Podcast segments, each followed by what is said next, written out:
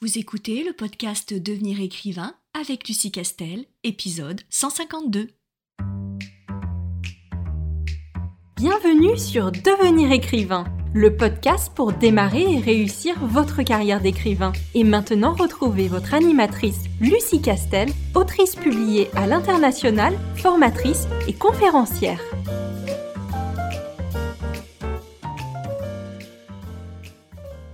Bonjour, avant de te laisser avec ton animatrice de choc Lucie Castel, je pirate honteusement son épisode pour un message super important. Au nom de toute l'équipe de l'ICAR, je te souhaite une merveilleuse année 2023. Beaucoup, beaucoup de bons moments et de nouvelles expériences, la santé évidemment, la réussite et évidemment aussi l'aboutissement de tes projets d'écriture, tous ces projets de romans qui te tiennent à cœur. Nous sommes très fiers de te donner des conseils grâce à ce podcast pour que tu puisses écrire tes meilleurs romans et nous te remercions du fond du cœur de nous accorder de ton temps et ton attention. Je fais pas plus long, Lucie a une interview qui devrait bien te plaire, mais je finis juste quand même en te rappelant que les inscriptions à la session de février de notre formation Devenir écrivain projet best-seller sont ouvertes jusqu'à la fin du mois. Va voir tout le détail des cours et des tarifs sur notre site web à licar.fr slash programme, licar, l i c a r e slash programme, et j'espère vraiment que nous aurons la chance de lancer ta carrière d'écrivain en 2023. Et suis bien notre actualité car nous allons te proposer des masterclass gratuites ce mois de janvier. C'est le retour des lives de Lucie et peut-être même mon grand début en tant qu'intervenante de masterclass. Bonne année Bonjour, je suis ravie de te retrouver pour un tout nouvel épisode dans lequel j'ai le plaisir d'interviewer Vincent Dionisio, auteur entre autres de la très jolie série Menalara aux éditions Inceptio.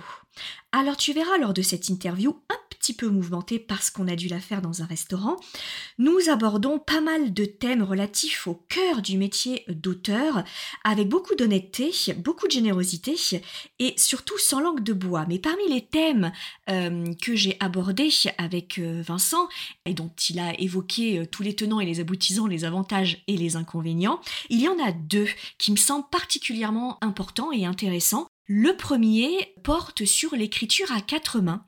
Et Vincent, euh, tu le verras, l'a évoqué de façon euh, très franche, très généreuse et très honnête. Et c'est intéressant parce que j'ai assez peu l'occasion d'aborder euh, cette technique d'écriture tout à fait singulière. Et pour être totalement honnête, c'est surtout une technique d'écriture à laquelle je ne me suis jamais frottée. Pas parce que je n'en avais pas envie, mais parce que je n'en ai évidemment pas trouvé le temps encore mais euh, c'est euh, quelque chose, en tout cas un challenge, que j'aimerais bien euh, relever. Et puis l'autre thème que nous avons abordé, qui là pour le coup aussi me paraît important, mais que j'ai très souvent abordé, c'est la question de la relation de confiance entre l'auteur et l'éditeur. Et Vincent, très honnêtement aussi, a fait part de l'importance que ça avait aussi pour lui et parle évidemment de son expérience avec son éditeur Inceptio et je trouve que c'est vraiment intéressant d'entendre un auteur parler de l'aspect essentiel de euh, la confiance, la relation étroite qu'un auteur peut avoir avec un, éditeur et qui n'est pas toujours possible d'avoir dans une très grande maison euh, d'édition et d'aborder bah, tous les avantages que ça apporte d'avoir cette relation privilégiée avec son, euh, son éditeur. Bref, sans plus attendre, je te laisse avec l'écoute de cette interview qui, je l'espère, te plaira autant qu'elle m'a plu. Bonjour Vincent Dioniso, je suis vraiment ravie de euh, t'accueillir dans le podcast Devenir écrivain aujourd'hui. Bonjour. Alors, ce que je propose, c'est qu'on va dérouler un certain nombre de questions et des questions qui seront euh, quand même beaucoup orientées sur ton expérience euh, d'auteur, qui, on va le voir, est assez euh, intéressante et dans un genre aussi qui est, très intéressant, qui est le genre essentiellement de dystopie, de SF, de romans d'anticipation, hein, parce que j'ai un petit peu creusé et j'ai le sentiment qu'un certain nombre de, de réflexions et de thèmes sur la société moderne et sur ce qu'on peut en faire en termes d'anticipation t'intéressent particulièrement particulièrement. Donc, voilà, pour nous aussi est assez, est assez intéressant. Est-ce que tu me confirmes que je ne me trompe pas? Non, non, mais c'est correct. Voilà. Alors, on va commencer par euh, d'abord l'introduction euh, qui intéresse évidemment euh, nos auditeurs qui vont te découvrir ou qui te connaissent évidemment déjà. d'abord, c'est qui tu es et qu'est-ce qui t'a amené à être publié? Dans, dans, quelles circonstances tu as décroché ton premier contrat de publication et où tu en es maintenant? Alors, euh, bah, je m'appelle Vincent Dionisio. Donc, bah, comme, beaucoup de gens, j'écris depuis un, âge assez jeune, euh, avec les premières rédactions, collège, lycée, tout ça. Et puis, ben, j'ai pris goût à la chose. Alors, au début, j'écrivais beaucoup de nouvelles. Et puis, euh, ben, une chose en entraînant une autre, je me suis lancé dans le roman. Et puis. Au début, ça me suffisait, en fait. C'est-à-dire que j'écrivais mes nouvelles, j'écrivais mes romans, je les avais dans mon ordinateur ou sur papier. Et ça me convenait. J'étais content. Et puis, un jour, ben, me suis piqué de vouloir être édité parce que je me suis dit, bah, tiens, je pourrais faire lire des choses. Euh, je, me permets de rebondir parce qu'on a beaucoup d'auditeurs qui, euh, qui, nous posent la question régulièrement sur nos réseaux sociaux à l'ICAR. Euh, toi, tu as commencé par des nouvelles. Et du coup, est-ce que tu penses que c'est quelque chose qui t'a aidé de commencer par le format nouvelle pour ensuite aboutir finalement à l'écriture d'un roman? Ou pour toi c'est vraiment deux exercices complètement différents c'est pas du tout la même, la même logique? Comment, comment tu te positionnes par rapport à ça? Alors, je pense que c'est deux exercices différents, mais euh, que de commencer par une nouvelle, comme c'est une application euh, moins longue, euh, ça permet de travailler d'autres choses, c'est-à-dire son style, je sais pas, des descriptions, les dialogues, enfin les choses un peu techniques qu'on fait au début. Et puis, du coup, ça permet effectivement de tester ça sur un format moins long, parce qu'un roman, ça prend quand même un certain temps à écrire, une nouvelle beaucoup moins, comme normalement. Oui, tout à fait. du coup, voilà, moi, je pense que écrire des nouvelles, ça peut euh, servir d'exercice technique. Par contre, dire que euh, une nouvelle, c'est un roman en version plus courte, je ne crois pas que ce soit exactement vrai, à mon sens en tout cas. Je crois oui, je, suis assez d'accord avec toi. Hein. C'est une technique tout à fait particulière, la nouvelle. Oui, c'est très, très, différent. J'ai participé à l'occasion à des, à, des, jurys de, pour l'anthologie de l'appel à texte pardon, du Festival Imaginaire à Angers. Mmh Et il y a pas mal de gens quand même qui confondent la nouvelle avec le prologue. C'est-à-dire qu'on a des gens qui envoient des nouvelles et en fait la nouvelle c'est juste l'introduction de quelque chose qui demande à être beaucoup plus grand. Là où c'est compliqué, c'est que la nouvelle, il faut qu'elle se suffise à elle-même. Et, et, ça, c'est quand même assez technique. Quoi. La chute d'une nouvelle, c'est une des choses les plus difficiles pour moi à écrire. Je suis assez d'accord avec toi. Euh, c'est une erreur, à mon avis, de, considérer que la nouvelle est comme une sorte, comme tu dis, d'introduction euh, à un futur euh, livre, histoire de tester, histoire de voir si on est capable d'écrire les premiers chapitres. Et, je suis complètement d'accord avec toi. La, nouvelle est un genre littéraire tout à fait à part et qui demande, et je, suis assez, je, suis assez d'accord avec ce que tu dis quand tu, parles beaucoup de technicité de la nouvelle. Et je pense que la nouvelle est presque plus technique qu'un roman, effectivement. Euh, alors, disons que le, la difficulté de la nouvelle, c'est que dire, il faut presque toujours qu'elle retombe sur ses pattes à la fin. Il y a une espèce de, boucle et qu'à la fin, en fait, on est le petit nœud sur le paquet. Quoi. Un roman, on peut se permettre de se perdre un petit peu, on peut se permettre de jouer beaucoup plus avec les codes, on peut se permettre de jouer un peu plus avec la fin aussi. Quel genre de fin on veut faire. La nouvelle, enfin, pour moi, c'est quelque chose de beaucoup plus codifié et effectivement beaucoup plus technique. Mais alors, le, la contrepartie de ça, c'est que je trouve que c'est un genre où c'est quand même beaucoup plus compliqué de s'exprimer pleinement. Oui, c'est vrai, tu, as raison. Et tu entends par là, j'imagine, faire passer un certain nombre d'idées et d'analyses que tu fais de la société, de l'évolution des mœurs, des gens, de tout ça, je suppose. Ah, oui, oui c'est sûr que dans une nouvelle, c'est beaucoup plus compliqué parce que mmh. Moi, personnellement, et, genre, je ne sais pas quelque chose que je prône, hein, c'est juste quelque chose que je fais moi. pour moi, la nouvelle, je, je l'écris beaucoup plus dans la logique de de, proposer une espèce de petite attraction au lecteur. Le lecteur, il va, il va rentrer dedans, et puis à la fin, il va y avoir un petit twist amusant, et puis voilà, il aura, c'est un petit bonbon. Quoi. Oui, tout à fait. Dans mon roman, j'ai envie de mettre beaucoup plus de sens. Quoi. Mais ça, c'est, moi qui fonctionne comme ça. Hein. Je, je, donne de leçons à personne. Mais, euh, mais, voilà, moi, je le prends plus, un peu plus comme ça. Est-ce que tu dirais du coup que euh, la nouvelle fait presque plus la part belle à la mise en scène et au rythme qu'un roman qui peut mixer effectivement avec derrière euh, un, peu plus de, thématiques qui peuvent infuser, etc., un peu plus d'engagement peut-être? Ouais je, ouais, je dirais ça. Je dirais, je dirais que la nouvelle permet moins le droit à l'erreur. Et que dans une nouvelle, si on, je sais pas, si, si, on, sur, si, on, a une nouvelle chapitrée, si on a un chapitre qui est un peu en dessous, qui se perd un petit peu, euh, la nouvelle, elle est un peu, elle est un peu ratée. Quoi. Alors qu'un roman, à la rigueur, de temps en temps, on peut se faire un peu plus plaisir avec un, un truc un peu plus singulier ou, ou changer de rythme, changer de ton, ou faire une espèce de, quête annexe au milieu du roman. La nouvelle, c'est ouais, c'est comment dire, c'est un exercice plus délicat, je trouve, plus technique et qui laisse moins euh, la part, bah, effectivement, à l'improvisation. Euh, c'est beaucoup plus technique. Ouais, c'est plus technique en fait. Je trouve ça, beaucoup, je trouve ça plus difficile en fait globalement.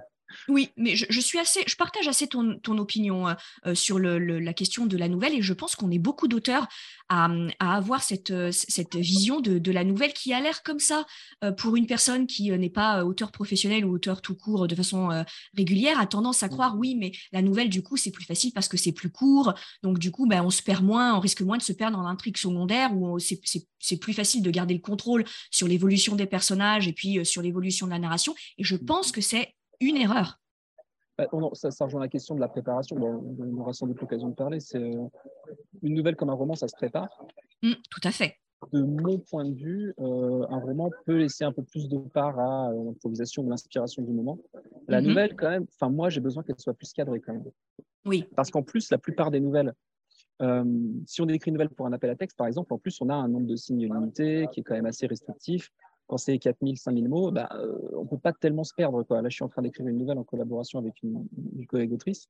Mhm. Euh, c'est, bah, en fait, on se rend compte que ça va quand même nous demander beaucoup de sacrifices dans notre histoire de, de faire tenir ça dans le, dans le nombre de mots demandés. Mais en fait, on est en train de se dire que finalement, ce qu'on est en train d'écrire, c'est n'est pas une nouvelle, c'est quelque chose qui, qui, va être plus proche de la novella. Alors justement, tu, me, dis que tu euh, es en train de travailler sur un, projet avec euh, une collègue autrice. Qu'est-ce qui t'a séduit dans le fait d'écrire à quatre mains du coup?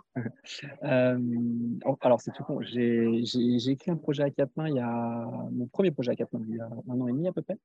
C'était un thriller avec une, collègue également, une autre collègue. Et, en fait, ce qui nous a séduit, c'est que ben, j'ai lu ses bouquins, j'ai bien aimé, elle a lu mes bouquins, elle a bien aimé, et puis en fait, on s'entendait bien. Et on s'est dit, il bah, faudrait qu'on essaie de bosser ensemble. Quoi. Mmh en fait, c'est parti comme ça. Et après, en, discutant un petit peu, on a construit un petit peu bah, quelles sont les thématiques qu'on avait envie de développer, de quoi on avait envie de parler. Et ensuite, on s'est dit, bah, du coup, le format qui correspond le plus au message qu'on a envie de véhiculer, c'était le thriller. Et du coup, on a construit ça un petit peu tous les deux. Quoi. Et, euh, du coup, on a une narration à deux temps. Et, moi, je trouve que ça, ça, met une petite contrainte dans l'écriture qui est assez intéressante. Euh, dans le sens où déjà, le développement de l'histoire euh, se, se fait à deux. Donc, on ne peut pas écrire ce qu'on veut. Écrive quelque chose en accord avec l'autre. Quand on a envie de changer quelque chose, ben, ça impacte l'autre. Donc, il faut quand même le, contacter, etc. Donc, c'est, moi, j'ai trouvé ça assez intéressant. Je, pense, je, conseillerais aux auteurs et aux autrices qui sont, qui sont un peu investis dans leur écriture et qui sont un peu prolifiques de, de, faire un quatre mains, mais en même temps d'avoir leur projet perso. Mm-hmm. Pour, euh, parce que nous, la manière dont on a fonctionné, c'est que j'écrivais un chapitre, puis l'envoyais, elle écrivait un chapitre, elle me le renvoyait, et puis on faisait un ping-pong comme ça. Oui, d'accord. Euh, pour, essayer, de faire en sorte qu'on avance ensemble et puis qu'on arrive à lier le, tout. Ben, des fois, euh, pendant trois semaines, j'écris pas. Des fois, pendant un mois, elle écrit pas. Et du coup, ça peut frustrer. Donc, oui, euh, oui. Et donc, d'où l'intérêt, effectivement, de maintenir un projet parallèle pour ne pas te donner l'impression d'être coincé par l'emploi du temps de l'autre, du coup. C'est ça. C'est ça. Mais à côté, par contre, le fait d'écrire à quatre mains, ça crée une émulation. Bah, le travail d'auteur, il est quand même extrêmement solitaire, la plupart du temps, en tout cas. Et, là, ça permet quand même d'avoir un travail d'équipe, ce qui est quand même assez rare. Et c'est, moi, j'ai trouvé ça assez stimulant. Et du coup, je suis très, très content de, refaire un projet à, quatre mains là. Et euh, je pense qu'une bonne partie de mes futurs projets seront des projets en collaboration. Ah, c'est très intéressant du coup, parce que là aussi, si je me permets de te poser la question, c'est qu'on a souvent des, questions euh, d'auteurs qui se disent, mais est-ce que euh, tu crois que c'est une bonne chose euh, d'écrire à quatre mains? Est-ce que c'est pas des difficultés supplémentaires, etc. Et toi, justement, ce que tu es en train de dire, c'est que certes, ça rajoute une contrainte, c'est challengeant du coup, mais le, bénéfice, il est, là, qui est que cette collaboration dans un métier qui est, et je suis complètement d'accord avec toi, complètement solitaire, du coup, eh bien, ça, permet d'avoir d'avoir un autre type de, de relation à l'écriture j'enchaîne sur euh, toujours cette question-là. Euh, tu, donc, tu as, été, euh, tu as été publié parce qu'à un moment, tu t'es dit, bah, ce serait bien que je, je, fasse lire ce que j'écris à d'autres, alors qu'au départ, tu étais resté vraiment pour le, plaisir d'écrire. Est-ce que je peux te demander comment tu t'y es pris pour obtenir ton premier contrat d'édition? Est-ce que tu as fait une candidature spontanée? Est-ce que tu as fait un, un appel à texte? Comment est-ce que ça s'est passé pour toi? Non, c'est une candidature spontanée. Alors, je vais faire un détour pour raconter un peu l'histoire, parce que c'est quelque chose qui me tient très à cœur. C'est que hum, quand j'ai commencé à vouloir être édité, j'ai eu, comme énormément de monde, beaucoup de refus. Parce qu'en plus, je n'avais pas pris le soin de me renseigner suffisamment sur le, sur le monde de l'édition. Et du coup, j'envoyais mes textes un peu à tout le monde et n'importe qui, à Flammarion, Gallimard, etc. Comme je te comprends. non, non, mais voilà, ça On l'a tous fait. Hein. On l'a tous fait. Donc on prend un refus, deux refus, euh, 10 refus, 20 refus, 30 refus. Et, et en fait, ça a commencé à teinter mon plaisir d'écrire. C'est-à-dire que je, je, je, commençais à me dire, bah, si, si c'est peut-être pas si bon ce que j'ai écrit, ça fait beaucoup douter en fait. C'est-à-dire Bien sûr. quelques-uns des mails de refus, et puis ils sont tous très, très formatés. C'est très impersonnel, c'est très froid. Je comprends, à la maison d'édition, beaucoup, beaucoup de sollicitations. Mais, et donc, ça a un peu teinté ma, mon, mon plaisir d'écriture. Et du coup, euh, dans les salons, on a souvent des gens qui viennent nous voir pour nous, pour nous demander bah, comment on a fait pour être édité, etc. Moi, ce que je, ce que je dis toujours, c'est qu'il ne faut pas que ce soit un objectif. Ou en tout cas, il ne faut pas que ce soit une condition de réussite. Un roman n'est pas hmm. réussi quand il est édité pour moi. Un roman, il est réussi quand on en est content. Et, et, et, du coup, moi, j'étais prêt à abandonner. En fait, j'étais vraiment prêt à abandonner l'écriture parce que j'étais vraiment écuré de prendre des. Toutes les semaines, j'avais un mail de refus dans ma boîte mail. C'était vraiment écœurant. Et puis, il y a une, une maison d'édition qui s'est installée pas très, très loin de chez moi, euh, qui s'appelle Inception, et qui, a, qui existe toujours, bien sûr, et qui était spécialisée dans le, dans le, dans le genre de l'imaginaire en général. Moi, j'avais une, une, une dystopie dont j'étais assez fier.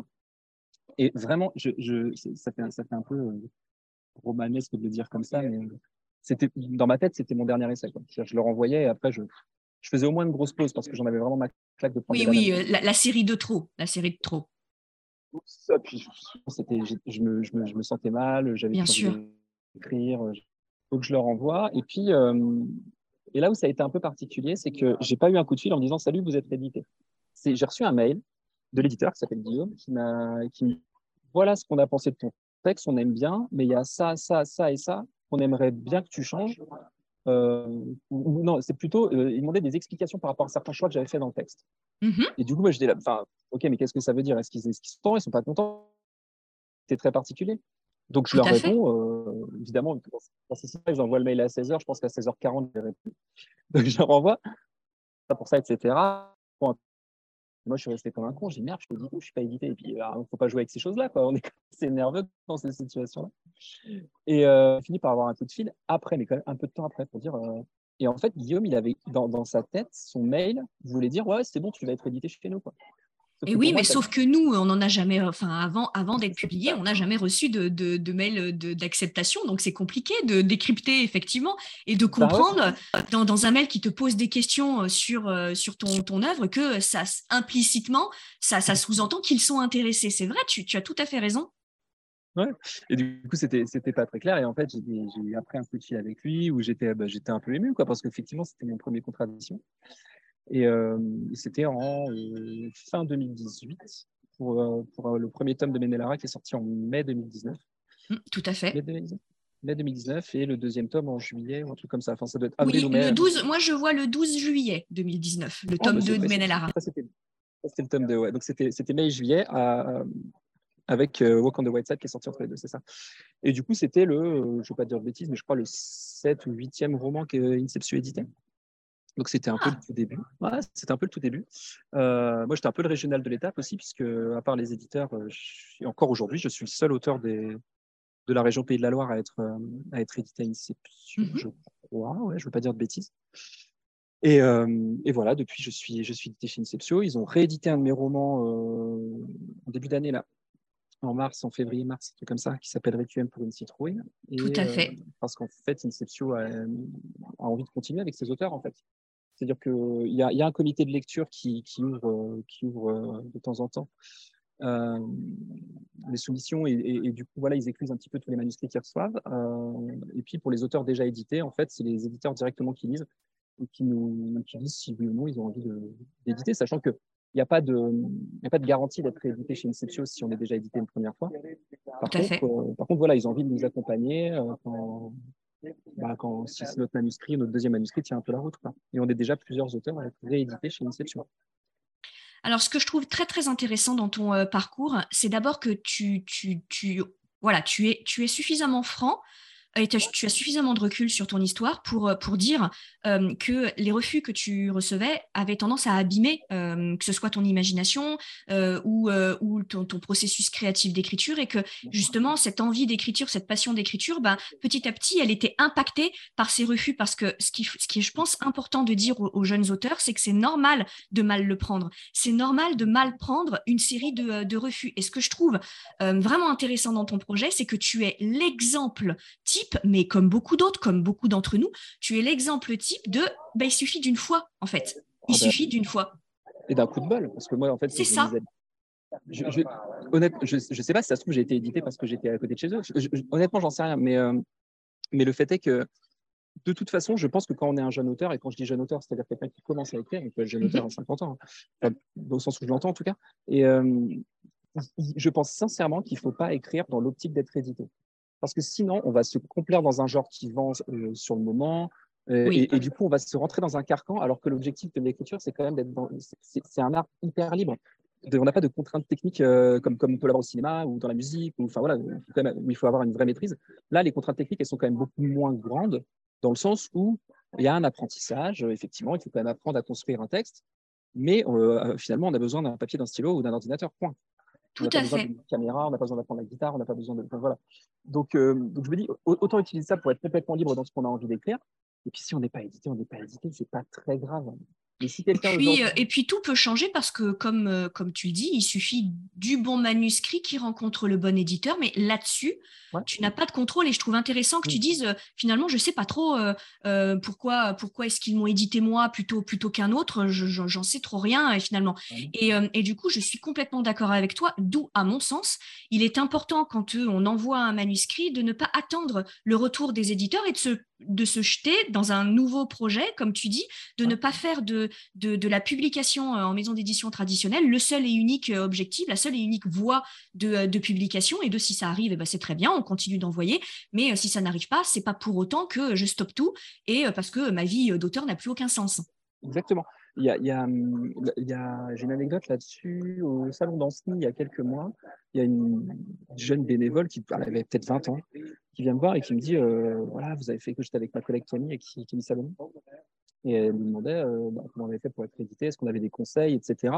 Et je, parce qu'elle disait qu'elle avait un roman et qu'elle ne savait pas trop exactement comment le faire vivre. Je lui dis Ok, vous écrivez quoi? Elle me dit J'écris de la romance. D'accord, mais qu'est-ce que raconte votre histoire? Elle me raconte qu'en fait, c'est l'histoire d'une jeune. Euh, esclave au temps de la Grèce antique qui va découvrir un artefact et qui va partir dans une aventure et qui va tomber amoureuse d'un mec et qui va combattre des dieux, etc. Je lui dis, mais c'est pas de la romance qui est écrit. C'est une aventure avec une romance dedans. Elle me dit, oui, mais je le qualifie en romance parce que c'est ce qui vend. Et je lui dis, ouais, mais ah là, là, effectivement, le, tu rentres dans un truc un peu commercial, quoi. Et, l'écriture, c'est un art avant tout qui peut devenir commercial. Il y a des gens qui en vivent et c'est très bien, c'est pas la question. Mais les gens qui en vivent en France, je sais vraiment pas s'il y en a plus de 50. Donc, alors, c'est très, très compliqué. Tu, tu dis vraiment quelque chose de hyper, hyper intéressant et ton, ton anecdote, elle est, elle est typique et, et hélas, hélas. L'anecdote que tu me donnes, je, peux en, citer euh, des dizaines et des dizaines qu'on m'a qu'on m'a raconté. Et, euh, autant j'entends euh, vraiment, et moi je, prône le, fait qu'on désacralise le métier d'auteur et que les personnes qui souhaitent en vivre puissent chercher à, en vivre. Mais de là, effectivement, à réfléchir, à penser, modifier ou tordre sa narration pour qu'elle rentre dans un genre supposément plus lucratif qu'un autre, Mmh. Effectivement, je, suis complètement d'accord avec toi, je, te rejoins complètement. Là, il y a quelque chose qui commence à pourrir un peu le, métier. Et je fais partie des, gens qui vivent de leur plume, donc je fais partie des gens très attentifs au contrat, très attentifs à ce qu'ils mmh. vont signer, parce que c'est mon gagne-pain euh, du coup. Mais, mais ta limite, la limite que tu donnes, à mon sens, est une limite très très importante, qu'il convient de dire donc, ce qui est, euh, ce qui est euh, important, et, je pense que tu as complètement raison, c'est qu'il euh, n'est pas contradictoire d'avoir de, d'avoir dans un petit coin de tête le fait d'être publié, donc de faire des démarches pour la publication, mais, on, mais je suis entièrement d'accord avec toi, il, il, faut pas, les jeunes auteurs, il ne faut pas qu'ils commencent à se dire bon, j'ai une super idée d'histoire. Bon, cette idée d'histoire, comment est-ce que je pourrais la marketer? Comment est-ce que je pourrais la tordre euh, pour qu'elle rentre dans ce que j'imagine être euh, un genre qui vend Ce qui est en plus complètement euh, contre-productif parce que c'est pas parce que le genre de la romance est effectivement comme le polar un genre qui se vend beaucoup que ta romance ou ton polar spécifiquement va se vendre en plus. Au contraire, c'est très compétitif du coup, très concurrentiel. Complètement, mais tu as complètement raison. On de la romance Moins tu es dans de la niche, plus tu as, plus tu as de la concurrence. Je suis complètement d'accord avec toi. Ouais, et, moi je dis ça en tant qu'auteur de SF humoristique euh, polar, euh, donc quelque chose qui ne va pas du tout se vendre, mais je m'en fous parce que c'est pas mon objectif. Exactement. Si, jamais demain je vends 4 millions d'exemplaires de mon bouquin, je ne vais pas me plaindre, attention, c'est pas ce que je dis, mais, euh, mais j'écris ce que j'ai envie d'écrire. exactement. Et ce que je conseille aussi aux jeunes auteurs, c'est ben, prévoir un plan B parce que c'est un métier très concurrentiel et en vivre, c'est très, très difficile. Oui. Donc, euh, donc, mettre tous ces œufs dans le même panier pour un métier où c'est très, très difficile de trouver du, un, travail plein, c'est compliqué. Moi, je suis journaliste de formation, donc c'est un peu le même problème. C'est-à-dire que je me suis retrouvé en fait dans un secteur où il n'y avait pas de, pas de boulot, tout simplement. Oui, tout à fait. Et, puis le fait de euh, vraiment tout lâcher et de ne penser qu'au fait de pouvoir vivre de, euh, euh, de ta plume, ça, te met une pression absolument extraordinaire. Je vois pas comment est-ce qu'on peut être serein vis-à-vis de son écriture quand à chaque fois qu'on pose un chapitre, on se dit mais mon Dieu, si jamais j'arrive pas à décrocher un contrat ou je n'arrive pas à vendre, ça va être une, une, catastrophe. Donc je suis complètement d'accord avec toi. Nous, on, conseille vraiment quand les auteurs veulent se lancer de ne pas lâcher le, travail qu'ils font tous généralement à côté, qui est plus ou moins un travail alimentaire selon euh, la passion qu'ils y mettent, mais, euh, mais de, ne pas, de ne pas mettre trop de pression dès le départ sur quelque chose qui doit être de l'ordre de la pulsion créative. Bah oui, complètement. C'est vraiment, moi, j'en reviens toujours à ça, c'est-à-dire quand on me dit euh, quel conseil vous me donnez pour, pour être auteur, bah, écris ce que tu veux. Qu'est-ce que tu veux raconter? Est-ce que tu as envie d'écrire quelque chose ou est-ce que tu es amoureux de l'idée d'être écrivain et de pouvoir te la raconter en société en disant j'ai écrit un bouquin? Il y a des gens comme ça aussi. Oui, tout à fait. voilà, est-ce que tu as quelque chose à raconter? Ou est-ce que tu as juste envie de, sortir un bouquin euh, pour le principe de sortir un bouquin quoi. Et, ça me permet de rebondir sur quelque chose. Alors dis-moi si, euh, si, si, tu, euh, si tu partages cet avis, mais plus tu écris ce que tu veux, plus il y a quelque chose d'engagé dans ton roman. Et, je pense, je pense savoir que c'est ce qui te motive aussi, euh, considérant les thèmes que tu développes, euh, d'ailleurs pas que dans ta duologie, hein, mais même dans euh, Requiem pour une citrouille. c'est que je pense qu'un roman est d'autant bon qu'il est engagé et qu'on sent l'engagement de, de l'auteur. Et j'entends pas forcément un engagement politique, un engagement social, mais juste exactement ce que tu viens de dire de mais pourquoi j'écris cette histoire? Ce que moi j'appelle dans le jargon l'intention littéraire. pourquoi c'est cette histoire? Là que j'ai envie d'écrire et pas une autre. C'est ça. Est-ce que tu as envie d'écrire quelque chose qui supposément plaira à un public? Ou est-ce que tu as envie d'écrire quelque chose parce que ça te mobilise et que c'est un truc qui a, besoin de sortir de toi quoi? Tout à fait. moi, je revendique effectivement une écriture très politique et très sociale parce que faut que ça sorte. Mais euh, je, te dis ça en étant en train de boire un café à Genève. Hein. je, je, pense que ce n'est pas incompatible, très clairement. Très clairement. Alors, on va glisser un peu, euh, du coup, euh, sur, euh, sur un petit peu ton, ton rituel d'écriture, ta, ta, routine d'écriture, surtout que, comme beaucoup d'auteurs, mais toi particulièrement, parce que, parce que du coup, on le sait, hein, sur Requiem pour une, une citrouille, mmh qui n'est pas ton premier roman, si je ne m'abuse, c'est un roman que tu as écrit pendant la période du confinement. Or, si je ne me trompe pas dans la chronologie de tes publications, était déjà sorti, et donc par définition déjà écrit, Menelara, tome 1 et Menalara, tome 2. Et donc, moi, la question que je te pose, c'est est-ce que ta routine d'écriture a changé du fait qu'on était dans un contexte de confinement très euh, spécifique, ou est-ce que tu as simplement écrit beaucoup plus vite, mais que tu as gardé la même façon pour toi d'être sur le travail préparatoire, euh, d'être sur ton processus d'écriture alors, ce que, ça, ce que ça a changé fondamentalement, c'est pas tant dans la routine d'écriture, mais plutôt dans le genre littéraire qui m'intéresse. C'est-à-dire que j'avais jamais écrit de bouquin humoristique. Mmh et là, j'ai pris un vrai grand panard à écrire ce bouquin-là. Mmh et du coup, j'ai enchaîné avec un deuxième bouquin derrière, qui pour l'instant est dans mes pas, mais qui est un peu dans le même ton. Et, euh, et du coup, moi, du coup, j'ai découvert un vrai attrait pour la, pour la, pour l'écriture humoristique qui n'est euh, qui n'est pas euh, une volonté délibérée d'être bouffon, mais plutôt de faire rire tout en effectivement continuant à, adresser certaines petites choses. en revanche, concernant mon, rituel, en fait, la seule chose que ça a changé, c'est que pendant le confinement, en fait, le week-end, j'avais pas grand-chose d'autre à faire. Donc, j'écrivais comme un bourrin, j'ai écrit le bouquin en deux mois. Mmh. Là, j'ai retrouvé une vie sociale un peu plus, donc j'écris un petit peu. donc tu écris un petit peu moins ah bah disons que j'ai un, un, enfant depuis 10 mois, donc depuis 10 mois, j'écris ah, d'accord. très, très, très peu. Euh, quand je dis très, très peu, si j'ai écrit 1000 mots en un an, c'est beaucoup déjà. Hmm. J'ai complètement coupé sur les premiers mois, mais pas parce que j'avais pas le temps, mais parce que j'avais pas la disponibilité euh, mentale. J'avais beaucoup de charges mentales. Et euh, mais là, je, suis en train de m'y remettre justement. Alors du coup, là, la collaboration, c'est. Alors, je reviens sur la collaboration de secondes. La mhm. collaboration, c'est aussi une très bonne manière de se botter le cul. Tout à fait. on ne fait pas que pour soi. Tout à fait, parce qu'à un moment, tu ne peux pas euh, uniquement donner des excuses à ta collaboratrice. À un moment, il faut quand même bien que tu sois avec elle. C'est ça. Et, du coup, voilà. Donc, là, là, je reprends avec, une nouvelle en plus, donc effectivement, qui est quand même quelque chose qui crée une implication un peu moins longue. Et puis, euh, et puis en collaboration. Et puis après, je, je, je, vendrai, sur du roman parce que c'est ce que je préfère écrire quand même. Mais euh, voilà, en termes de routine, en termes de routine, j'ai pas vraiment de routine spécifique. Alors moi, ce qui m'intéresse, c'est de rebondir sur ce que tu as dit un petit peu avant. Tu as parlé de travail préparatoire et, tu as dit que le travail d'écriture impliquait bah, un travail préparatoire. Alors, je suis assez curieuse de savoir ce que tu entends par travail préparatoire. Alors, mmh, c'est ce que je fais moi, hein. c'est pas quelque chose que je prône, hein, on est bien d'accord. Oui, tout à fait. C'est pour ça que je te pose la question en toute conscience. C'est ça. Euh, moi, ce que je fais, c'est que quand, j'ai une idée qui, me vient, alors souvent ça me vient, euh, honnêtement, je ne saurais pas trop dire d'où ça vient, mais ça vient. Euh, quand ça vient, ce que je fais, c'est que j'essaie d'écrire un petit synopsis d'une page. j'ai grosso modo, voilà l'histoire que je raconte. Mmh C'est-à-dire d'où je pars, par où je passe et où j'arrive. Si ça me plaît toujours, j'essaie d'étoffer un petit peu le truc et de le, déjà un petit peu le chapitrer.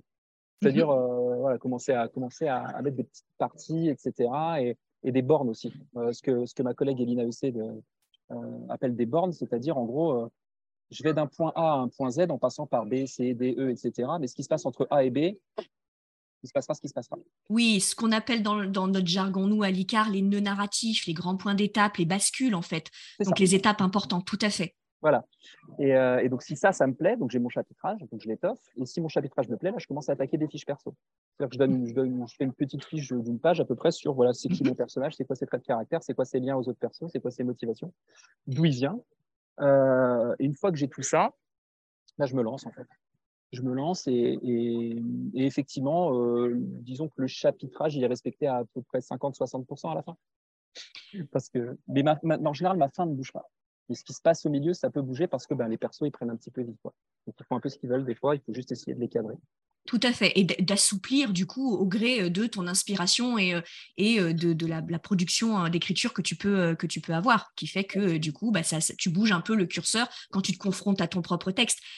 Et mmh, je, rebondis sur quelque chose que tu, euh, euh, que tu as dit. Tu, en, gros, à chaque étape, tu, te poses cette question de bon, je vois si ça me plaît ou si ça ne me plaît pas, etc.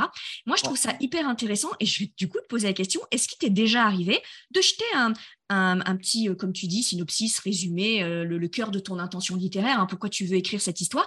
Est-ce qu'il t'était déjà arrivé de laisser tomber parce que finalement, en développant euh, ce qui te paraissait au départ une idée un peu sympathique, intéressante, etc., est-ce qu'il t'est déjà arrivé de stopper en disant, bah, finalement, en, en développant, bof, finalement, bof? Ça m'arrive à peu près deux fois par mois. J'exagère pas, c'est-à-dire qu'en fait, j'ai une idée, puis je me pose cinq minutes, et des fois, rien qu'en y réfléchissant, je me dis, non, en fait, c'est mieux. Et puis des fois, je l'écris quand même, j'écris une page et je me dis, ah, et puis en fait, je vois, bon, en fait, ça mène à rien, donc en fait, je raconte pas grand-chose. Alors, si je te pose la question, c'est ça, ça peut être une nouvelle. Enfin, voilà. Oui, tout à fait aussi. Si je te pose la question, c'est parce que euh, dans le cadre de euh, notre formation, hein, on, a tous les profils de, jeunes auteurs, et parfois, on a certains euh, auteurs, on sent qu'ils souffrent horriblement sur le travail préparatoire de leur texte grosso modo, la méthode qu'on développe euh, euh, dans, le cœur, hein, dans la logique, elle, suit un peu euh, la tienne. Hein. Et, ils ont tellement. Il y a quelque chose de, viscéral et de très attaché qui est que oui, mais quand même, au départ, cette idée, elle me paraissait quand même bien. Je ne comprends pas pourquoi est-ce qu'elle ne peut pas se développer. Et souvent, nous, on dit, mais parfois, toutes les bonnes idées n'ont pas vocation à être un roman ou une nouvelle. Et je trouve hyper intéressant que, du coup, toi, tu, le, le, dis ouvertement en disant, mais moi, mais ça m'arrive tout le temps. Et je suis, pareil, le nombre de, trucs que j'ai béné euh, au final, c'est assez impressionnant. Et je trouve que c'est important que nous, les auteurs, on dise aux jeunes auteurs, mais il n'y a pas de drame au fait de, de, dire, bah, non, finalement, ça, c'était une, belle idée en dix lignes, peut-être en deux pages, mais plus, ça n'aurait pas donné grand-chose. Et c'est pas un échec, en fait. Non, mais après, c'est quelque chose aussi qui s'apprend, c'est comme le reste. Moi je, moi, je dis ça du haut de mon âge et de mes expériences, et ben voilà, maintenant, J'en ai balancé quelques centaines des idées. Mais c'est vrai qu'au début, c'est pas facile quand même, parce que c'est quand même une chouette idée, puis c'est dommage. Et on se dit, si j'arrive pas à la développer, c'est que moi, je suis pas assez bon. Oui. Euh, alors que c'est pas forcément le cas, c'est juste que. Et, je rajoute juste une, petite dimension à ce que tu disais, c'est que des fois, l'histoire, elle n'a pas vocation à être développée maintenant. Elle le sera peut-être dans un an, ou dans, ou dans cinq ans, ou dans dix ans. Tout à fait. Et puis, euh, et puis peut-être aussi que l'idée qu'on a jetée et que finalement, euh, voilà, euh, elle ne nous plaît pas, elle va justement nous permettre de cheminer intellectuellement et de trouver l'autre idée qui, elle, donnera un roman. Donc, aucune idée, même celle qu'on abandonne, aucune idée n'est anodine. moi, j'ai abandonné des romans au milieu de l'écriture. Oh, moi, pareil. Ça m'est arrivé. 40 000, 50 000 mots, j'ai abandonné. Et, et c'est pas grave. Ou même des romans, ou des romans que j'ai terminés et en fait, j'ai jamais soumis à qui que ce soit et que j'ai jamais fait lire parce que je me dis, en fait, c'est pas très bien. Tout à fait. Et je trouve ça hyper intéressant que tu le dises euh, et, que, et, que, tu dises, mais c'est OK, ça fait partie du métier, ça fait partie du processus d'écriture. Et, euh, et euh, voilà, et c'est pas vrai que toutes nos idées sont géniales et toutes nos idées donnent lieu à des romans. Et, toutes nos... et puis des fois, je pense qu'il faut aussi avoir la franchise de dire que des fois, on se lasse. On peut se lasser d'une histoire qu'on écrit et qu'on se dit, ouais, finalement, ouais, finalement, finalement, quoi. Ouais, et, je pense, je pense que plus, euh, parce que je, reviens là-dessus parce que c'est un peu mon cheval de bataille, mais je pense que plus on se détache de cette espèce d'obligation d'être édité ou obligation d'en vivre, etc., plus ça devient facile en fait. Quand on a juste envie d'écrire ce qu'on a envie d'écrire, bah, quand c'est nul, on le sac et puis c'est pas grave. Oui, je trouve très intéressant ce que tu dis parce que souvent on nous pose la, question quand euh, on fait des, conférences sur euh, les modes de rémunération des auteurs et les différents types de contrats, euh, mmh. on aborde aussi la question des, contrats qu'on signe sur pitch ou sur synopsis, peu importe, et que le roman n'est pas écrit. Et je leur dis toujours, attention, c'est compliqué. il faut, vraiment savoir dans quoi on, on met le doigt parce que c'est une chose de leur donner un synopsis qui fait aller une page, aller grand maximum deux pages euh, d'un roman qu'on n'a pas du tout encore écrit et pour lequel on s'engage euh, sur une date et sur lequel on perçoit une rémunération. Et je suis entièrement d'accord avec toi, là entre en jeu la, contrainte d'écriture et qu'on n'est jamais sûr que euh, finalement, en développant, ça va nous plaire. Moi, je ne suis pas certain que j'arriverai à écrire sur la contrainte. Hein. Oui, jamais oui. le faire, mais je ne suis pas certain que j'y arriverai et je ne suis surtout pas certain que ce sera très bon. Tout à fait. Tout à fait, je suis complètement d'accord avec toi. Et du coup, tu, parles, euh, tu, nous as parlé euh, assez euh, facilement et ouvertement de ton, de ton éditeur, hein, du coup, qui, qui a édité Requiem pour une citrouille notamment, mais et les deux tomes de Menelara, qui est donc l'éditeur euh, Inceptio. Et euh, moi, la question que je, voudrais te poser, puisque tu as quand même maintenant un petit peu de recul euh, avec, avec cet éditeur, mais même avec d'autres, puisque bah, voilà, il y a des choses qui, qui, fuitent, qu'on écoute, qu'on entend, on parle avec des collègues auteurs, etc. Bref, la question que j'ai envie de te poser, c'est qu'est-ce, que, qu'est-ce, que tu, qu'est-ce qui est important pour toi dans la relation avec un éditeur? Quelles sont pour toi les qualités non négociables de relation avec un, un éditeur? Alors, les, ma première expérience, enfin, ICP, c'est ma première expérience d'édition. J'en ai une deuxième chez, chez Rivière Blanche. Mhm. C'est les deux seuls éditeurs dont, je peux vraiment parler. Euh, et, c'est vraiment euh, extrêmement différent en termes de fonctionnement. Moi, ce que j'aime particulièrement, chez Inception en tout cas, c'est l'idée que euh, l'auteur de A à Z. C'est-à-dire tout ce qu'ils proposent, tout ce qu'ils font, tout ce, tout ce qui va sortir de ce partenariat, on le fait ensemble. La couverture, elle n'est jamais imposée. Le quatrième de couve, il n'est jamais imposé. les changements ne sont jamais imposés. Et j'imagine que quand ils sont euh, sine qua non, ils sont discutés avant la signature du contrat. Mhm. Euh, voilà, ça c'est, le premier truc que je trouve hyper intéressant. C'est que on est même emmerdé des fois. On me dit, bah, pour Médélara, tu veux quoi comme couverture? Euh, Je n'en sais rien. En plus, je suis vraiment à chier sur ce genre de truc. Donc, euh, mais, par contre, voilà, ça se construit ensemble avec l'illustratrice. Euh, et il n'y a absolument rien qui est fait euh, sans transparence. Quand l'Inception a changé de diffuseur il y, a, il y, a, un an, tous les auteurs ont reçu un mail pour nous expliquer qu'ils changeaient de diffuseur. Mm-hmm. On nous expliquait voilà pourquoi on change de diffuseur, voilà ce que ça va, comment ça va impacter les, la diffusion des bouquins, etc. Tout est fait en complète transparence. Et euh, on a un groupe, on a un groupe Messenger avec tous les auteurs et les éditeurs dessus. Ah, c'est intéressant ça. Ouais, où on est vraiment. alors évidemment, tout le monde participe pas parce qu'on n'a pas le temps. Enfin voilà, mais quand il y a un nouvel auteur qui, arrive, il est, présenté un soir à 20h30. Euh, enfin, pardon. Un jour, il y a Ophélie ou Guillaume, donc les éditeurs, qui nous, disent euh, présentation d'un auteur mercredi prochain à 20h30. Donc à 20h30, sur Messenger, bam, il y a quelqu'un qui est ajouté et on lui pose des questions pendant toute la soirée. Et c'est comme ça avec chaque auteur. Et, du coup, ça nous permet de faire connaissance, de créer des petits atomes communs. On se voit en salon, on dit Ah oui, c'est vrai, c'est toi qui as dit ça, on discute, de quoi parle ton bouquin, etc., etc. Et du coup, ça crée vraiment un, petit cocon familial. Quoi. Alors, c'est la première fois que j'entends ça sur un éditeur et je trouve l'idée super. Euh, vraiment, parce que euh, la, communication, elle est hyper importante, comme tu le dis euh, d'ailleurs avec un éditeur ou même avec les, autres auteurs. Mmh. Bah, écoute, je suis, en, je, suis en, je suis en vacances dans le Jura, moi j'habite à Angers, donc j'ai traversé toute la France d'ouest en est. J'ai fait une pause chez Paula Alexander, qui a coécrit Royal, édité chez Inception. On a fait connaissance sur, par le groupe Messenger, on s'est rencontrés en salon et en fait on est devenus potes. Là, moi, je, suis vraiment ami avec plusieurs personnes de chez Inception, du coup, maintenant. Moi, je pense que c'est la grande force euh, des, euh, des, ce qu'on appelle les petites et moyennes euh, maisons d'édition, hein, donc les éditions indépendantes. Et je, pense que à terme, mais ça c'est une réflexion personnelle parce que dans, mon cas j'ai autant de grosses maisons que de, maisons d'édition moyennes, du coup, et je pense que c'est le l'avenir de la collaboration des auteurs avec les, les éditeurs, parce que ce que tu décris sur le fait qu'ils te sollicitent pour la couverture, pour tout ce qui se passe sur, qui est de l'ordre de l'environnement de ton, de ton roman, de ton œuvre, etc et la cohésion que tu peux euh, instaurer avec euh, tes euh, collègues de travail finalement, hein, puisque les autres auteurs qui sont publiés, c'est important, ce réseau entre les, entre les auteurs. Moi, je pense que c'est ça l'avenir de, de, la, de, la collaboration efficace, c'est la seule qui devrait avoir lieu entre les auteurs et les éditeurs, que les grosses maisons d'édition ne mettent absolument pas en place. C'est-à-dire que ça, ce mode de fonctionnement que je connais par ailleurs avec les éditions euh, de l'homme sans nom, euh, qui fonctionne exactement euh, comme ça, tu ne le retrouves pas du tout dans les grandes maisons d'édition. Ouais, bah, de toute façon, l'homme sans nom, c'est pareil. C'est vrai qu'on se croise sur des salons, ça se voit. Il y a, une ah oui. équipe aussi. Là où dans certaines autres maisons, les gens se rencontrent et puis ils sont chacun dans leur coin et parfois même ils tirent un petit peu chacun sur la couverture pour, pour accrocher le, le, le, lecteur ou la lectrice pour lui vendre un bouquin. Tout à fait. Voilà, moi en tout cas, c'est ce que, c'est ce que je connais chez Inceptio et c'est super du coup. C'est-à-dire que ben, c'est une petite famille, quoi. On appelle ça, enfin, une blague d'ailleurs, c'est sur le site, la Inception Family. c'est vraiment, honnêtement, c'est vraiment l'idée, quoi. C'est-à-dire que je, je, euh, je, suis aussi édité chez Rivière Blanche, qui fonctionne très différemment. Euh, du coup, c'est objectivement moins stimulant c'est pas grave, hein, on est très content d'être édité. Je suis pas en train de, je, critique pas, c'est juste que moi je me retrouve peut-être plus dans le fonctionnement d'Inception. Parce que, ben, force, voilà, on a fait, des soirées ensemble. Quand on, quand, fait un salon sur deux jours, euh, il loue un, il loue un BNB, euh, on s'envoie les photos des conneries qu'on fait. Des fois, tu te retrouves un samedi, soir, un samedi à dimanche à 2 h du mat à avoir des photos de, de je sais pas quel auteur qui est en train de penser je sais pas quel auteur dans les toilettes d'un BNB. Enfin, tu vois, il y a, y a, vraiment, il y a vraiment un truc de potes, quoi.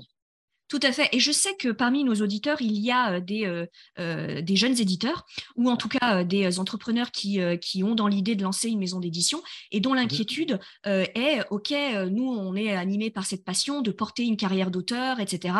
mais c'est compliqué d'exister en face de géants qui, du coup, ont pignon sur rue et qui sursaturent le marché.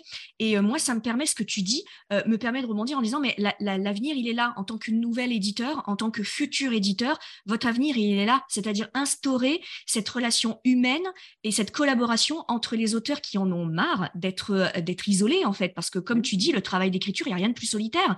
Et donc, remettre du réseau et de la solidarité et non pas de la concurrence, euh, du coup, parce que je sais que certaines maisons d'édition pratiquent le jeu de la concurrence entre les, euh, les auteurs, qui est complètement contre-productif, du coup, alors que à plusieurs, on est plus fort. Et plus, plus on collabore, plus, plus les, les lecteurs, ils se multiplient, en fait, et ils s'excluent pas les, les uns les autres. Ah bah exactement. enfin, nous, quand on, est en, quand on est en salon, on est 4-5 auteurs. C'est c'est peut-être arrivé une fois, mais à part ça, c'est jamais arrivé qu'un auteur ou une autrice tire la couverture à elle, ou à lui.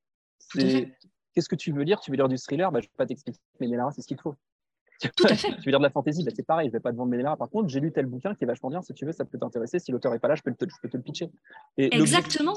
Et l'objectif, c'est qu'on a vraiment envie que Inceptio, la maison d'édition, continue de grandir. Parce qu'à travers Inceptio, bah, nous aussi, on grandit. Et Mais quand, bien sûr. Pas, euh, euh, Guy Roger Duvert ou Widget Swan ou des gens comme ça qui vendent vraiment beaucoup plus de bouquins que moi, bah, quand eux cartonnent, bah, Inceptio cartonne, donc bah, peut-être éventuellement vous cartonnera. Et puis quelque part, je m'en fous parce que Inceptio, je les adore, ils prennent super soin de moi comme auteur. Si ça marche pour eux, je suis ravi pour eux.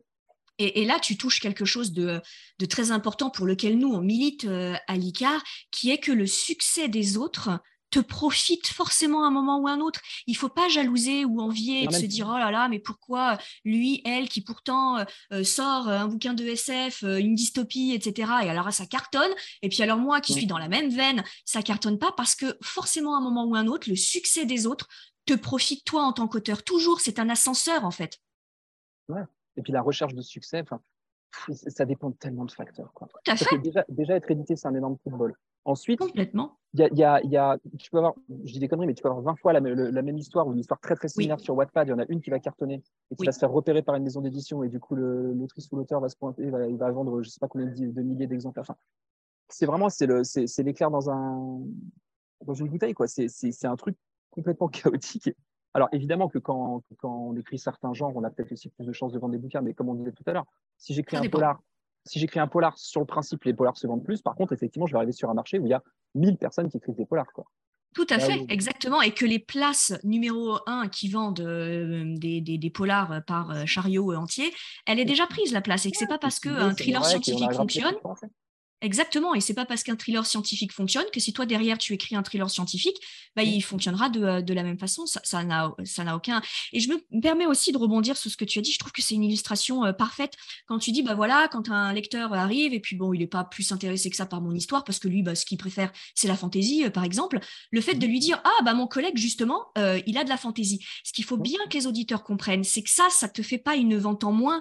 C'est au contraire le lecteur il ne demande qu'à être bien conseillé. Et si jamais il aime la fantaisie de ton collègue, il se rappellera que c'est toi qui lui a, euh, qui lui a donné et, ça lui ouvrira euh, l'esprit, se dira mais finalement dans cette maison d'édition, euh, il y a plein de bouquins que j'aime bien, bon pourquoi pas, pourquoi pas laisser, pourquoi pas laisser la chance à d'autres auteurs? C'est toujours à ton avantage en fait, c'est jamais un inconvénient. et puis tu as toujours cette, cette question de à, quel point est-ce que tu veux absolument vendre un bouquin? Au point de te casser avec un pote, au point de, au point de mal conseiller quelqu'un qui va quand même envoyer 20 balles dans un bouquin, c'est pas rien, tu vois. Tout à fait. Non, non, ça c'est c'est rien. Moi, je vais, je vais en salon, je vais pas dans l'optique de me dire, tiens, il faut que je vende 30 bouquins ce week-end. Quoi. Je m'en fous. Si j'en vends un, j'en vends un. Si j'en vends 10, j'en vends 10, c'est cool. Je vais voir des copains, je vais discuter avec des collègues d'auteurs, je vais discuter avec des lecteurs. Ça va être génial, quoi, tu vois. Mais c'est ça l'objectif, finalement. Exactement. Et c'est vraiment important que tu insistes sur le fait de, euh, de, de de te réjouir de, toutes les étapes euh, qu'il y a du métier euh, d'auteur et qui est, qui est fait euh, bah, peut-être de succès, mais qui est peut-être aussi fait d'échecs. Et quand bien même, c'est n'est pas, pas quelque chose de négatif, tu rencontres bien toujours des gens extraordinaires avec des, parcours incroyables, des, lecteurs qui viennent de, de, tous les, tous les milieux, tous les pays, tous les, et qui de temps en temps viennent te voir, etc. Et, et c'est important de ne pas zapper ces étapes-là parce qu'on ne pense qu'à une chose, c'est de vendre autant que celui qui est à côté. Bah oui, puis en, plus, la plupart du temps, c'est illusoire parce que ça va dépendre aussi du profil du salon, ça va dépendre. Tout à fait. Et puis, ouais, non, c'est. Ce n'est pas de ta faute.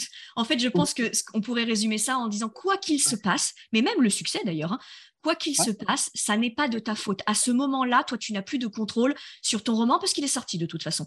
Donc, euh, tu, tu n'as plus de contrôle là-dessus. Donc, il faut lâcher prise.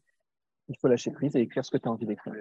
Oui, tout à fait. Et pas Alors, je discutais avec, avec ma collègue autrice euh, l'autre jour qui me disait Moi, dans l'absolu, si, une maison d'édition me paye un très bon salaire pour sortir un roman par an, je ne le ferai pas. Parce que hmm. justement, il pourrait cette contrainte d'écriture.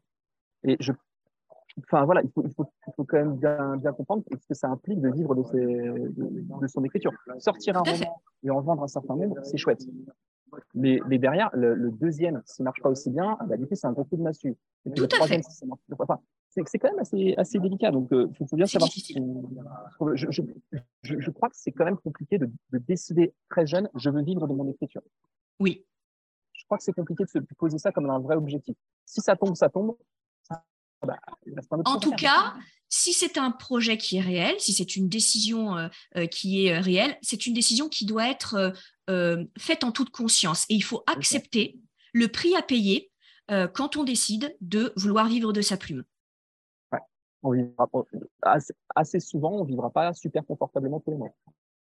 Sauf si on est Olivier Norek. Mais enfin bon, il n'y en a pas beaucoup. Hein, des, gens qui vendent des, centaines de milliers d'exemplaires de chacun de leurs romans. Il y en a, hein, mais il n'y en a pas beaucoup. Tout à fait, tout à fait. Alors du coup, on, va glisser un petit peu parce que moi, je, tu écris dans un genre que j'adore. D'abord, tu, tu, tu, tu mélanges des, euh, des, des, thèmes que, que j'adore, l'humour déjà, c'est quelque chose euh, que j'aime écrire aussi et euh, que, que, que j'affectionne. L'ASF, euh, bien que j'en ai pas écrit depuis un petit moment, mais c'était mon premier roman aussi, et évidemment les intrigues de, de, de, Polar. Et je, trouve très intéressant les, les thèmes que, tu, que, tu, que tu développes et qui sont des thèmes qui prennent directement naissance à une réflexion qu'on peut avoir sur la société moderne, etc. Donc ma question c'est, et je pense que tu y as un petit peu répondu, c'est est-ce que c'est, tu as trouvé ton, entre guillemets, ton genre de prédilection? Est-ce que tu, tu, tu, tu te sens tu te sens bien dans, j'ai bien compris, hein, la, partie humour que tu euh, continuerais de, mettre dans la SF? Alors ma question, c'est est-ce que euh, tu te sens bien dans, cette, euh, dans, dans, ce genre-là, du coup, qui mélange plusieurs, plusieurs idées, plusieurs tendances, ou est-ce qu'à un moment, tu, sens que ça te titille d'écrire quelque chose qui soit plus contemporain, par exemple, ou plus... donc voilà, pour ce qui, qui est... alors, en, en, ce moment, je suis plus dans une phase thriller. Mhm. Mais ça, ça, bouge. Hein. Il y, a, il y, a, même des fois des, des, des j'ai et je me demande si je vais les traiter de manière humoristique ou pas. En fait, dans, dans Requiem pour une citrouille, il y, a, il y a aussi une partie, euh, si j'en rigole pas, je vais devenir vraiment violent. Quoi. Parce qu'il oui. y a beaucoup de, mine de rien, derrière tout ça, il y a aussi beaucoup de colère. Et, euh, et du coup, voilà, j'essaie de trouver à chaque fois le genre qui me correspond le plus. Là, j'avais envie de toucher un peu au thriller, donc j'en ai écrit en collaboration justement avec mes collègues je vois bien. Et euh, je pense que je vais encore en écrire un ou deux après. Et puis après, je sais pas. Il y, y, a des trucs auxquels je toucherai pas, c'est sûr. Mais euh, ah, alors à quoi tu ne toucherais pas? Tiens, c'est intéressant du coup. Tu veux ouvrir la discussion sur la romance Mais oui, mais bien sûr. Moi, je, je, bon, je suis pas un lecteur de, de romance ou de new romance. J'ai fait mes devoirs, un peu comme tout le monde. J'ai essayé d'en lire un peu. Euh, il y a une partie des euh, bouquins qui sortent dans ce genre-là que je considère comme étant très mal et toxiques et qui cultive une, une, littérature misogyne euh, et, et, et, qui complaît l'héroïne dans le rôle de soignante d'un homme qui a des blessures et à qui on va trouver un milliard d'excuses pour son comportement ultra toxique.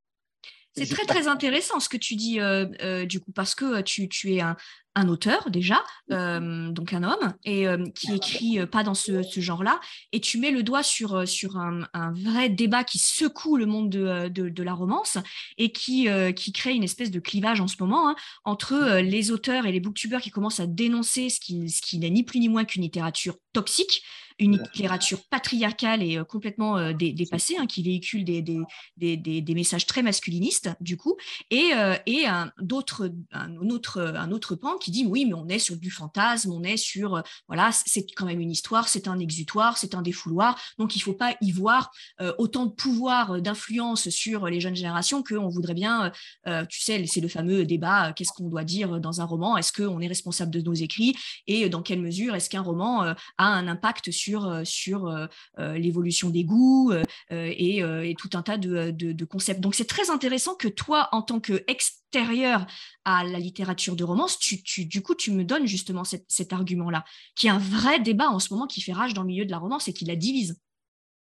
Alors, effectivement, du coup, pour, compléter sur ce que tu viens de dire, euh, si c'est un exutoire de l'auteur ou de l'autrice euh, et un fantasme, pourquoi le faire lire? Et pourquoi le commercialiser?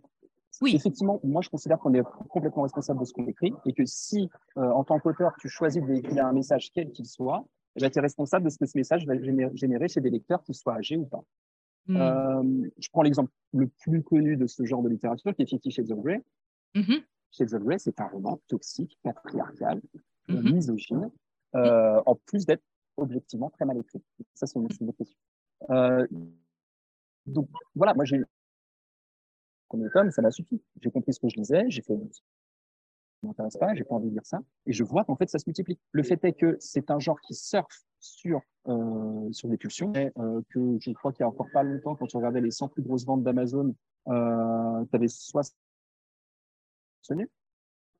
voilà, je considère que c'est pas forcément un attrait euh, hyper intéressant pour un roman. Maintenant, ça existe. Pas en train d'appeler à boycotter quoi que ce soit. C'est juste quelque chose que j'écrirai pas et que je lirai pas. Et je, trouve ça hyper intéressant que tu, euh, sois l'auteur qui, qui dise, voilà, moi je, je considère toujours que ce que j'écris, euh, derrière, il y a un engagement. Et, dans ce, voilà, dans, dans ce, sur ce sujet-là, je te rejoins complètement. Euh, on n'écrit pas un roman histoire de dire juste on écrit un roman. Je pense qu'il a de la vie, je pense qu'il a une âme parce que derrière, euh, il y a un véritable engagement et qu'aucun écrit n'est anodin. Je suis complètement, je te rejoins complètement, aucun écrit n'est anodin. Donc il faut bien savoir ce qu'on écrit et, il faut bien savoir quel impact ce qu'on écrit peut avoir sur, sur, sur le, lectorat et pas forcément qu'un jeune lectorat d'ailleurs, hein, ça impacte euh, toutes les tranches d'âge, à mon sens. Hein. Oui, et puis si, enfin, si on se plante vers son petit peu en disant Ah, mais c'est bon, c'est du fantasme, etc. Donc en fait, on peut tout écrire. Je peux écrire de la littérature révisionniste, je peux écrire de la littérature raciste, je peux écrire pas. Tu vois, je pense pas que ce soit un argument recevable que de dire euh, non, mais c'est que sur un bouquin, c'est que du fantasme. Non, ça existe et ça véhicule des idées, qu'on le veuille ou non. Si on contrôle pas les idées qu'on écrit, c'est de la responsabilité de l'auteur ou de l'autrice. Tout à fait, tout à fait.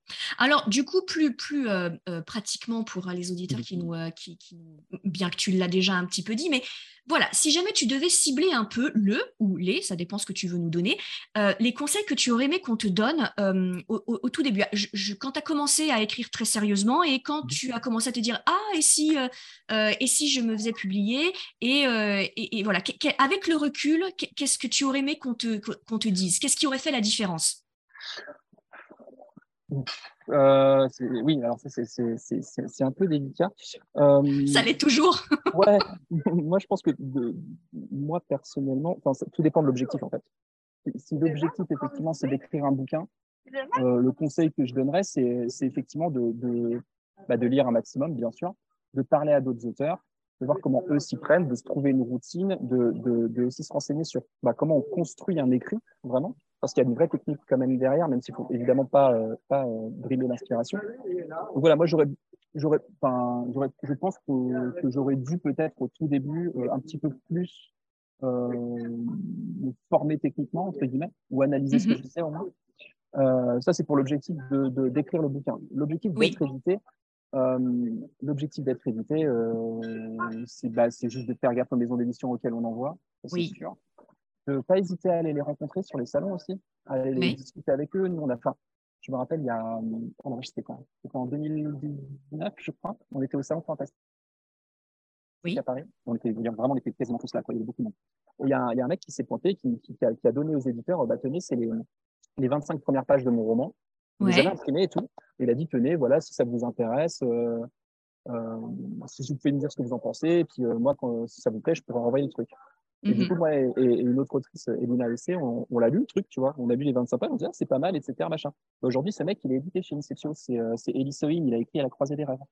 Mmh. ah oui, euh, je suis complètement d'accord avec toi. la rencontre sur place, faut jamais la négliger. Bien sûr. Bien sûr, mine de rien. Ben, en fait, c'est la même, euh, c'est le même conseil que tu donnes à quelqu'un qui recherche du taf. Tout à Va fait. donner ton CV en main propre. Exactement, oui, mais tout à fait.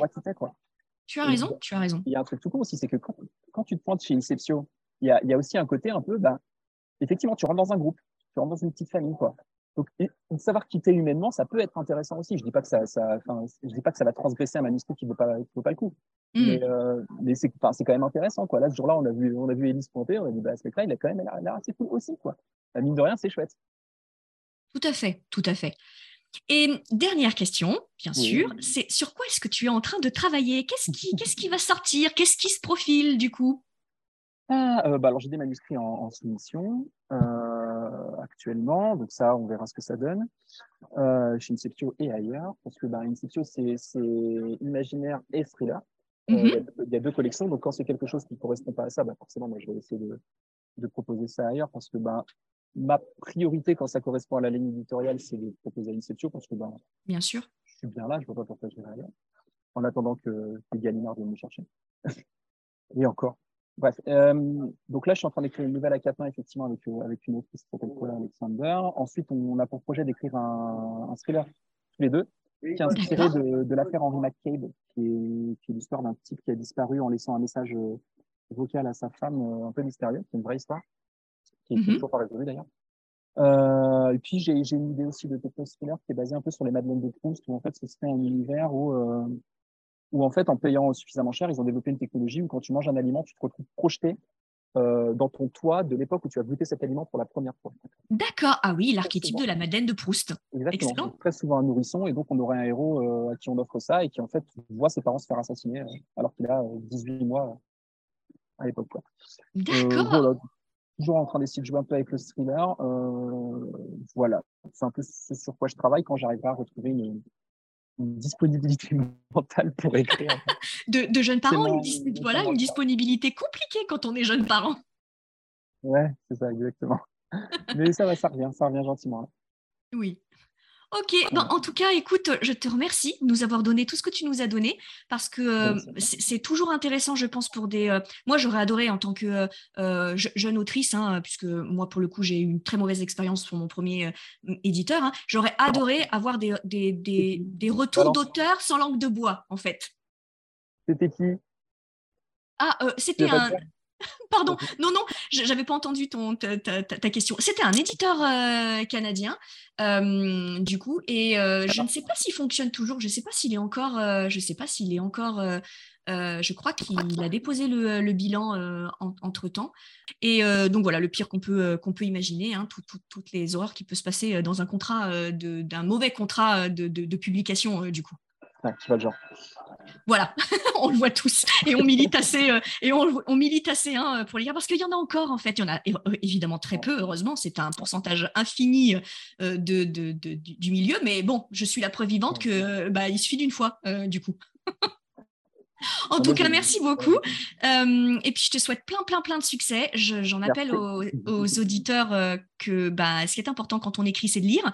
Donc, euh, n'hésitez pas à aller découvrir que ce soit Requiem pour une citrouille ou que ce soit le tome 1 et le tome 2 de Menelara qui sont disponibles. Moi, j'ai ouvert plusieurs plateformes. Hein. Il y a deux sites, il y, a, bon, il y en a plein mm. que vous pouvez vous, vous procurer. du coup, donc, n'hésitez pas à découvrir les, les auteurs. Lisez un maximum. Ça, c'est important absolument. Un bon, un bon auteur, c'est un bon lecteur. Tout à fait, exactement. Bref, bah merci, euh, merci à toi. Merci à toi. Si tu veux apprendre à écrire un roman de qualité professionnelle et séduire les éditeurs, si tu veux qu'une équipe complète de professionnels t'accompagne dans ce projet, tu dois rejoindre Devenir écrivain, projet best-seller. C'est la formation la plus complète et individualisée pour t'aider à concrétiser ton rêve d'écriture. Inscris-toi sur licar.fr slash formation, l i c a r e s.fr slash formation pour avoir toutes informations. Beaucoup de nos anciens stagiaires réalisent actuellement leur rêve d'être écrivain professionnel, alors toi aussi, rejoins-les sur licorne.fr slash formation.